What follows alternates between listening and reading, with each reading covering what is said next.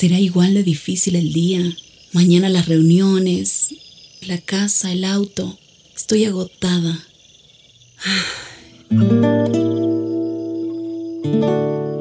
No importa cuántas cosas me hayan angustiado hoy.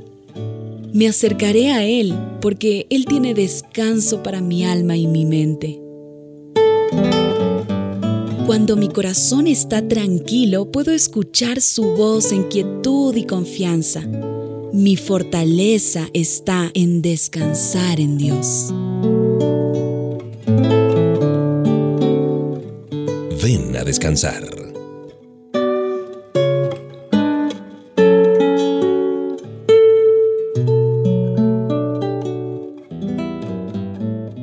Abrazo para ti, gracias por estar en la sintonía de HCJB siempre teniendo esta invitación para que tú vengas a descansar.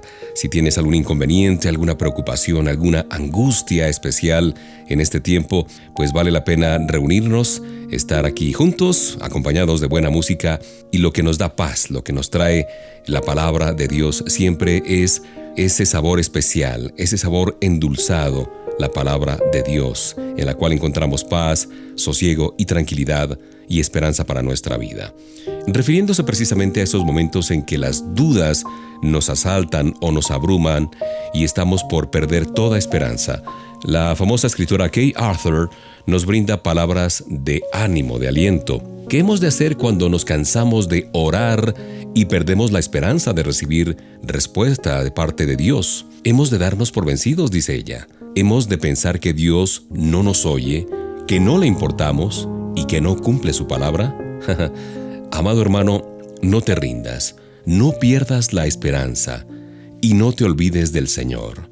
Hay un pasaje que está en el Evangelio de Lucas 11, versículos del 1 al 13. Cristo nos dice que perseveremos en pedir hasta que se nos dé. Busquemos hasta que hallemos y llamemos hasta que se nos abra. Pedir, buscar y llamar son verbos que están en tiempo presente, indicándonos que es una acción a realizarse de manera continua, de manera permanente, persistente. Una de las claves para recibir respuesta a nuestras oraciones de parte de Dios es precisamente eso, la perseverancia. El problema es que somos impacientes. Si nuestras súplicas no tienen respuesta así inmediata, tratamos de suplir por nuestros propios medios lo que solo Papá Dios puede ofrecernos y puede darnos. Por esa impaciencia casi siempre destruimos todo lo que Dios había preparado para nuestra vida. Cuando la ansiada respuesta no llega, podemos seguir confiando en Papá Dios. Él tiene un propósito muy especial. Sus caminos no son nuestros caminos. Su horario es muy diferente al nuestro. Hay un escritor, Raymond Edman, que decía, no dudes en la oscuridad de lo que Dios te ha mostrado en la luz. Y agradecerle al Señor por la misericordia que tiene con cada uno de nosotros. Son en esos momentos, quizás como este que estás eh, escuchando, este tiempo de compañía de HCJB, a lo mejor te sientes abrumado por las noticias, no puedes conciliar el sueño y vienen pensamientos que no son de Dios pensamientos que nos eh, producen una profunda ansiedad. Pon tus cargas en las manos del Señor, espera en Él con esperanza, y Él obrará. Recuerda que Él nunca se aleja de ti, sobre todo en los momentos más oscuros de tu vida.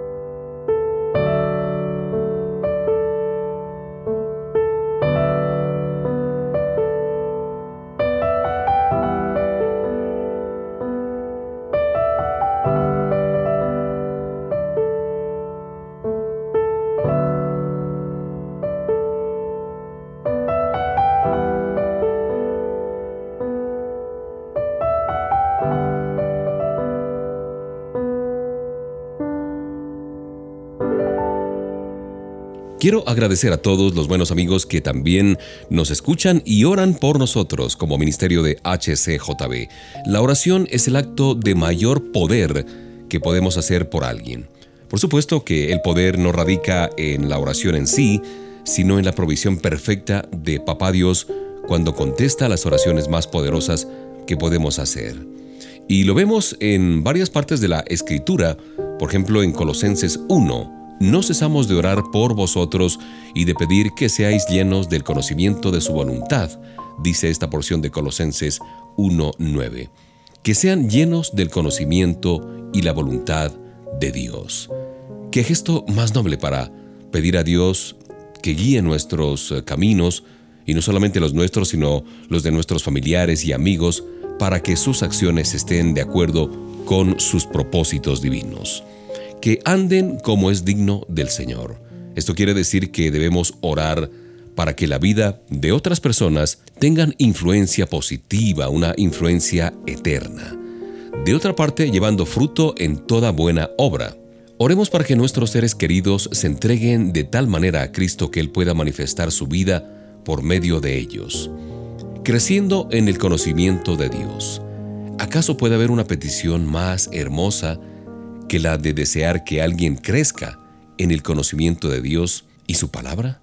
Bueno, fortalecidos con todo el poder conforme a la gloria de Dios. Si vivimos en un mundo donde impacta o impera el mal, necesitamos el poder de Papá Dios para soportar las cargas más agobiantes, dando gracias al Padre que nos hizo aptos para participar de la herencia de los santos en luz. ¿Hay mejor herencia por la que debamos estar agradecidos? Todo esto es producto de esas oraciones contestadas de parte de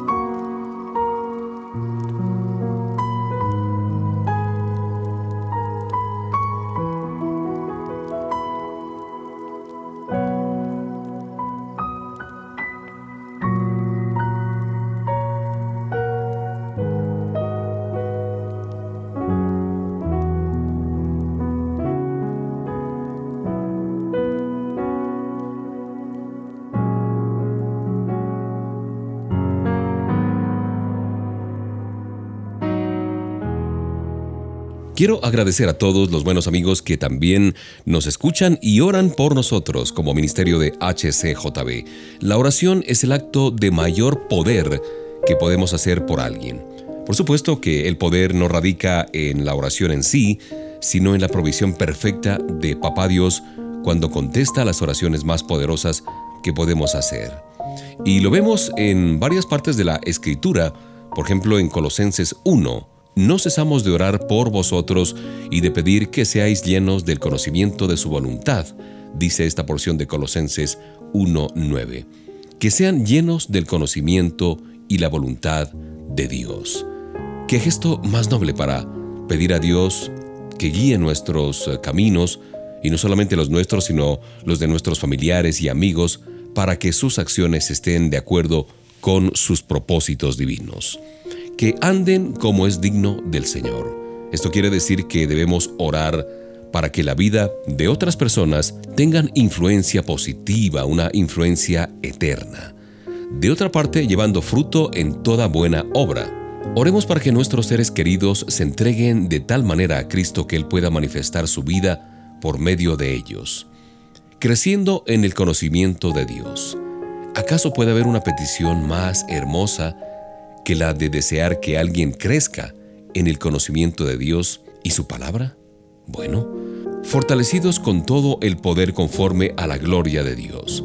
Si vivimos en un mundo donde impacta o impera el mal, necesitamos el poder de Papá Dios para soportar las cargas más agobiantes dando gracias al Padre que nos hizo aptos para participar de la herencia de los santos en luz. ¿Hay mejor herencia por la que debamos estar agradecidos? Todo esto es producto de esas oraciones contestadas de parte de Dios.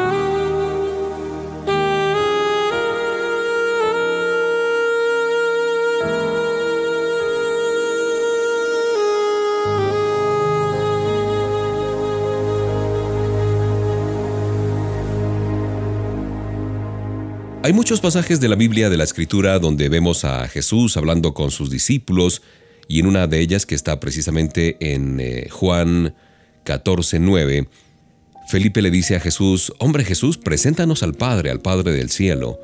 Y Jesús, sorprendido, le dice, Felipe, ustedes han pasado tanto tiempo conmigo y no conocen al Padre. Comentando acerca de esta porción, Oswald Chambers dice que con estas palabras, el Señor no estaba reprendiendo a Felipe, tampoco fueron eh, una expresión de sorpresa. Jesús estaba animándolo a que se acercara más a Él. Antes de ese episodio famoso de Pentecostés, los discípulos conocían a Cristo como aquel que les había dado poder sobre todo espíritu inmundo y para iniciar un avivamiento. Aquel fue un compañerismo realmente estupendo, pero estaba por darse un compañerismo aún más íntimo. Os he llamado amigos, les dice después. Es difícil encontrar verdaderos amigos en este mundo, ¿cierto? Porque esto implica tener que identificarse con alguien en mente, corazón, espíritu. Recibimos bendiciones del Señor y conocemos su palabra, pero ¿de verdad lo conocemos a Él? Cristo se regocija cada vez que uno de sus discípulos se decide a andar en comunión íntima con Él. La Biblia enseña que llevar fruto es el resultado de la comunión íntima con Jesús. Es la única manera cuando andamos en comunión íntima con el Señor, nunca nos sentiremos solos, ni faltos de comprensión y cariño, no. Podemos ser sinceros con Él y abrirle nuestro corazón sin temor a ser tildados de sentimentales o de personas que no tienen fe. El creyente que anda en comunión íntima con Cristo Jesús nunca buscará ser el centro de atención. Por el contrario, él nos invita a acercarnos a Él para tener una relación profunda y amorosa.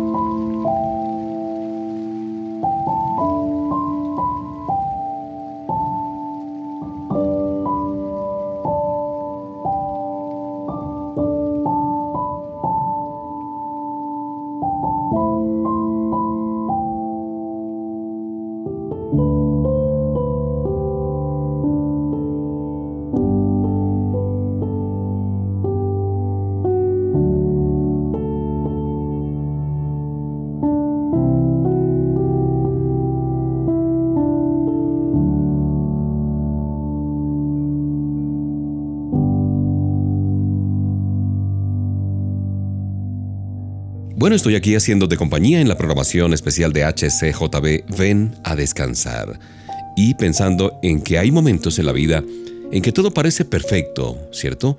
Pero de repente surge un problema inesperado. Sucede que a veces basamos nuestra seguridad en lo que es pasajero y no en lo que tiene verdadera importancia en la vida. Este desplome emocional es causado generalmente cuando nos negamos a aceptar las emociones que tienen que ver con dolorosos sucesos. Algunas personas, especialmente los hombres, pensamos que expresar nuestra tristeza y de pronto derramar lágrimas son signos de debilidad y que no debiéramos hacerlo. Por lo menos esa es la idea o esa fue la manera en que nos criaron. La tristeza es algo normal en las vidas de todos los seres humanos, pero nos roba la vida que Dios nos dio para disfrutar. Por eso nuestro delicado sistema de vida a veces no resiste y surge la tristeza. Una de las principales causas de la tristeza es el sentirnos separados de otras personas. Esto nos hace perder la fuerza y el estado de ánimo necesarios para enfrentar la vida y todas sus dificultades. Todos necesitamos desahogarnos cuando estamos afligidos y confundidos. El no poder contar con un familiar, con un amigo íntimo, con quien abrirnos y confesar la angustia que tenemos por dentro puede causarnos una insoportable depresión y un profundo dolor en nuestro corazón. Es cierto, no podemos evitar las tristezas que produce esta vida, pero sí podemos aprender a enfrentarlas y convertirlas en oportunidades para madurar en el crecimiento de Papá Dios. Dios nuestro Creador nos ama y nos da la posibilidad de vivir en paz de reconciliarnos con Él, lo que nos da la fuerza para rehacer nuestras vidas. Y esta fuerza que nos da el Señor nos permite hallar las soluciones a los problemas de la vida y aprender a usar nuestras crisis para encontrar en Él, en Jesús, en Dios, nuestra paz. Así es que tú que me estás escuchando, no estás solo, no estás sola, ni siquiera en los peores momentos de tristeza como en una crisis, yo oro por ti para que el Señor nos muestre su amor a través de Jesús de Nazaret nuestro Salvador. Entonces podremos caminar calmadamente con Él, confiados en el poder de enfrentar la vida con entusiasmo. ¿Tienes alguna persona de confianza con quien puedas llorar? Cuando estás afligido, ¿cómo te desahogas? ¿Con Dios? Recuerda lo que dice el libro de Job 16, 19:20. Alguien debe haber en el cielo que declare a mi favor, que interprete ante Dios mis pensamientos para que Él vea mis lágrimas.